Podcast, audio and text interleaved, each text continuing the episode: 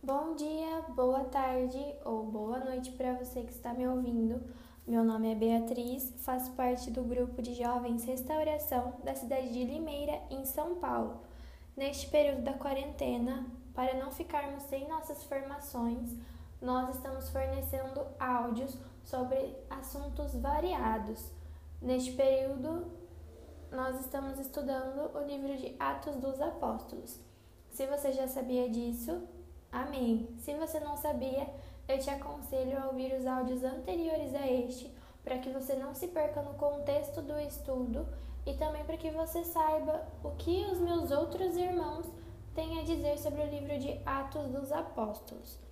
Bom, então, antes de nós começarmos o nosso estudo da passagem de hoje, gostaria de pedir que o Espírito Santo estivesse acompanhando a gente neste estudo. Espírito Santo de Deus, quero te pedir que tudo que eu falar sejam coisas que saiam do coração de Deus, que não saiam do meu coração, porque o coração humano é falho, o coração humano não tem sabedoria. Tudo que há de bom dentro do coração humano vem de Deus. Então eu quero te pedir, Espírito Santo, que seja apenas você, que seja apenas o Senhor que fale através de mim. Vinde, Espírito Santo, e enchei os corações dos vossos fiéis, e acendei neles o fogo do vosso amor. Enviai o vosso Espírito, e tudo será criado, e renovareis a face da terra. Oremos, ó Deus, que instruíste os corações dos vossos fiéis, com a luz do Espírito Santo Fazei que apreciemos retamente todas as coisas, segundo o mesmo Espírito, e gozemos sempre da Sua consolação. Por Cristo Senhor nosso. Amém. Bom, a passagem que nós vamos estudar hoje está no livro de Atos dos Apóstolos, como vocês já sabem, capítulo 4, do versículo 1 ao versículo 22. Se você pode, pegue a sua Bíblia neste momento. Para a gente se localizar dentro da, da história, né, dentro do contexto, Pedro e João eles estavam indo pregar no templo e no meio do caminho encontraram uma pessoa que era um homem que era coxo de nascença. Ele não andava desde seu nascimento. Então, acho que foi Pedro. Isso, Pedro disse a ele que não tinha ouro nem prata, mas que ele tinha Jesus Cristo e por isso ele tinha autoridade de pedir que aquele homem se levantasse e andasse. Com isso, algumas pessoas ficaram um pouco bravas e eles acabaram sendo presos. O que nós vamos estudar hoje é a prisão de Pedro e de João. Atos dos Apóstolos, capítulo 4, do versículo 1 ao versículo 22. Enquanto eles falavam ao povo, vieram os sacerdotes, o chefe do templo e os saduceus, contrariados porque ensinavam ao povo e anunciavam, na pessoa de Jesus, a ressurreição dos mortos.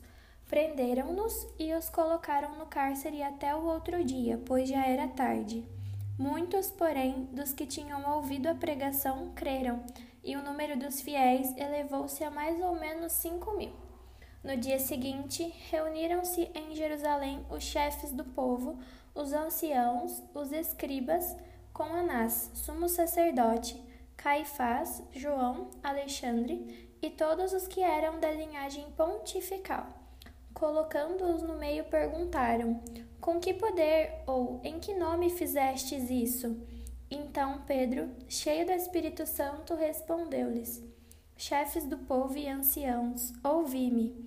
Se hoje somos interrogados a respeito do benefício feito a um enfermo e em que nome foi ele curado, ficai sabendo todos vós e todo o povo de Israel. Foi em nome de Jesus Cristo Nazareno que vós crucificastes, mas que Deus ressuscitou dos mortos. Por ele é que esse homem se acha são, em pé, diante de vós. Esse Jesus pedra que foi desprezada por vós, edificadores, tornou-se a pedra angular.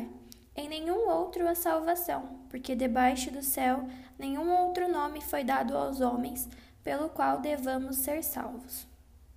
Vendo eles a coragem de Pedro e de João, e, considerando que eram homens sem estudo e sem instrução, admiravam-se. Reconheciam-nos como companheiros de Jesus. Mas, vendo com eles o homem que tinha sido curado, não puderam replicar. Mandaram que se retirasse da sala do conselho e conferenciaram entre si. Que faremos sem esses homens? Porquanto o milagre por eles feito se tornou conhecido de todos os habitantes de Jerusalém, e não o podemos negar. Todavia, para que esta notícia não se divulgue mais entre o povo, proibamos, com ameaças, que no futuro falem a alguém neste nome. Chamaram-nos e ordenaram-lhes que absolutamente não falassem nem ensinassem em nome de Jesus. Responderam-lhes Pedro e João: Julgai-o vós mesmos se é justo diante de Deus obedecermos a vós mais do que a Deus. Não podemos deixar de falar das coisas que temos visto e ouvido. Eles então, ameaçando-o de novo, soltaram-nos, não achando pretexto para os castigar por causa do povo, porque todos glorificavam a Deus pelo que tinha acontecido pois já passava dos 40 anos o homem em quem se realizara essa cura milagrosa. Palavra do Senhor, graças a Deus. Bom, então, como eu havia dito para vocês, Pedro e João, por meio do Espírito Santo, haviam realizado uma cura em um homem que era coxo de nascença, ele não andava. Então, com isso, eles sofreram as consequências e a consequência foi que eles foram capturados, entre aspas, pelos saduceus. Os saduceus eles eram sacerdotes do templo e eles não aceitavam a doutrina da ressurreição. Então eles ficavam revoltados e eles caçavam qualquer pessoa que anunciasse que Jesus Cristo Nazareno havia ressuscitado. O que eu quero dizer com isso? Primeiro ponto, Ali dizia que com este fato da cura do homem que era coxo, mais ou menos 5 mil pessoas se converteram. O que eu quero te dizer hoje é que a comunidade cresceu em meio à tribulação. E com tudo isso que nós estamos passando, eu espero que nós também cresçamos, porque o que eu sonho é com um grande avivamento depois desse período da quarentena, onde nós iremos nos reunir iremos glorificar o nome de Deus e realmente dançar sobre toda dor, como foi dito na live de sábado. Se você não está assistindo nossas lives de sábado, fica a dica, porque tem grandes palavras sendo profetizadas sobre a nossa vida durante as lives, arroba Jovens Restauração, todo sábado às 19h30. Mas voltando aqui, Deus também falou muito sobre três palavras diante de todo de toda esta passagem. A primeira palavra é a ousadia. Pedro, ele era um homem muito ousado. Nós já vimos isso nas passagens anteriores. Ele sempre era o porta-voz do Espírito Santo para aqueles que duvidavam da ressurreição ou para aqueles que iam contra a ressurreição, dizendo melhor assim. Ele era verdadeiramente o líder. Então, Pedro foi aquele homem que Jesus olhou para ele e disse: Tu és Pedro, e sobre esta pedra edificarei a minha igreja. Com tudo isso que eu quero, o que eu quero dizer? Pedro ele era ousado porque Jesus depositou sobre ele um espírito de ousadia. E eu quero te pedir que, após esse áudio, você peça a Deus: Deus, eu quero ser ousado como Pedro foi. E mais do que isso, eu quero ser mais ousado do que Pedro. Eu quero levar a tua palavra de modo que eu tenha autoridade para falar sobre o seu nome.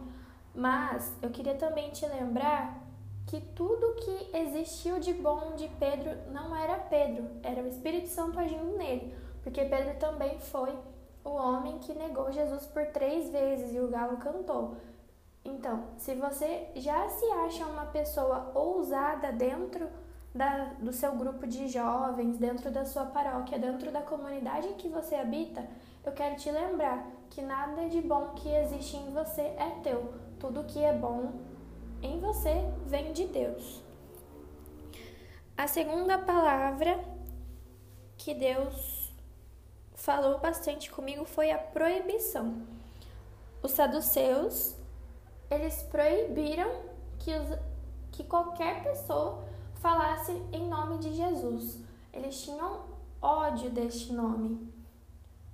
Só que muitas vezes nós dizemos que amamos Jesus e nós nos colocamos dentro de nossas próprias prisões. Isso tem muito a ver com a ousadia. Nós não damos liberdade, nós não somos ousados de deixar que Deus haja dentro de nós. Nós ficamos colocando limites para nós mesmos. E Jesus queria também te falar hoje de que você não precisa mais colocar limites. Seja livre no Espírito Santo.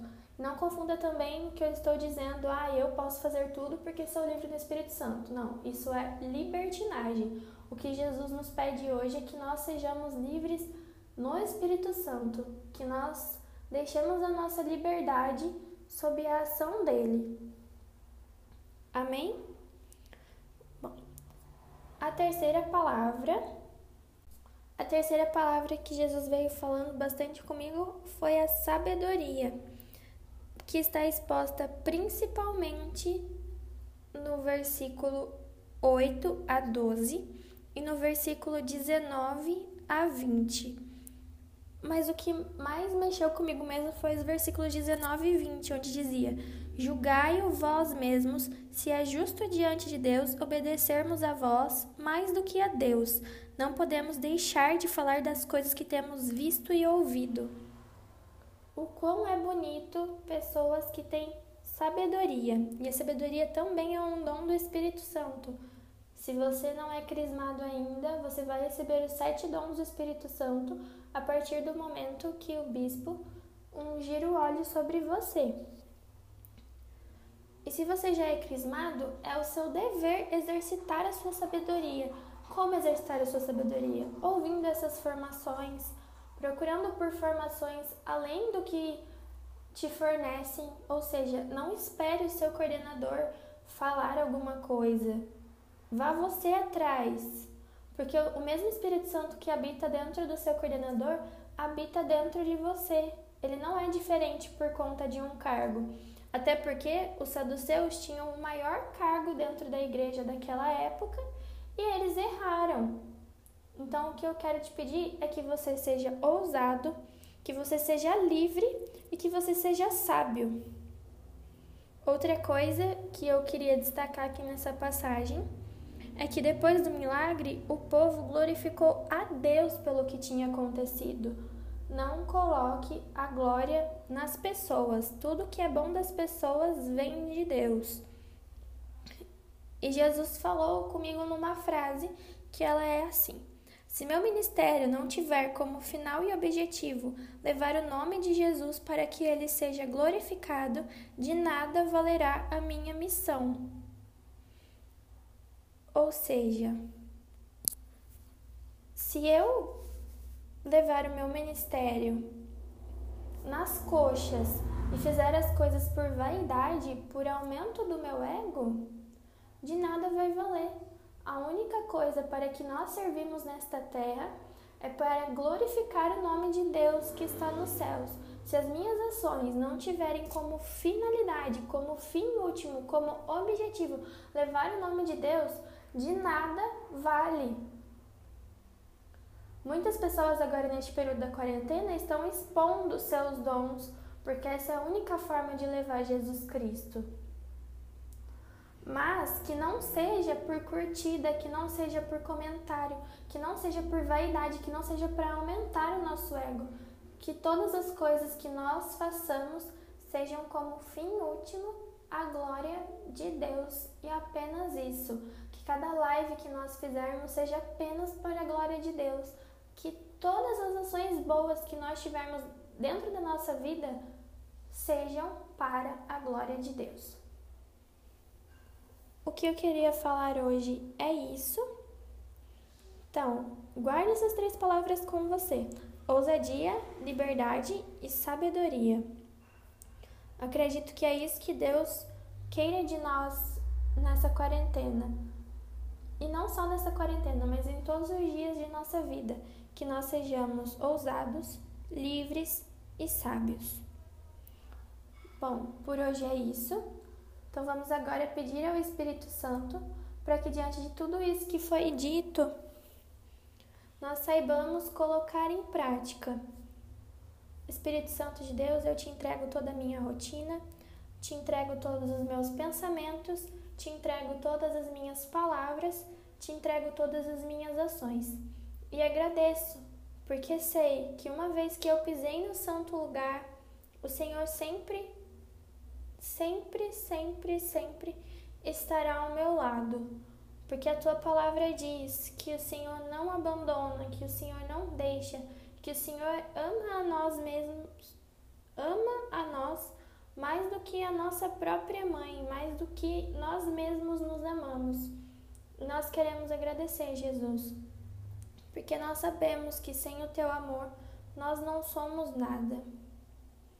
E nós também queremos dizer que nós seremos ousados e seremos livres e seremos sábios, de acordo com a tua vontade.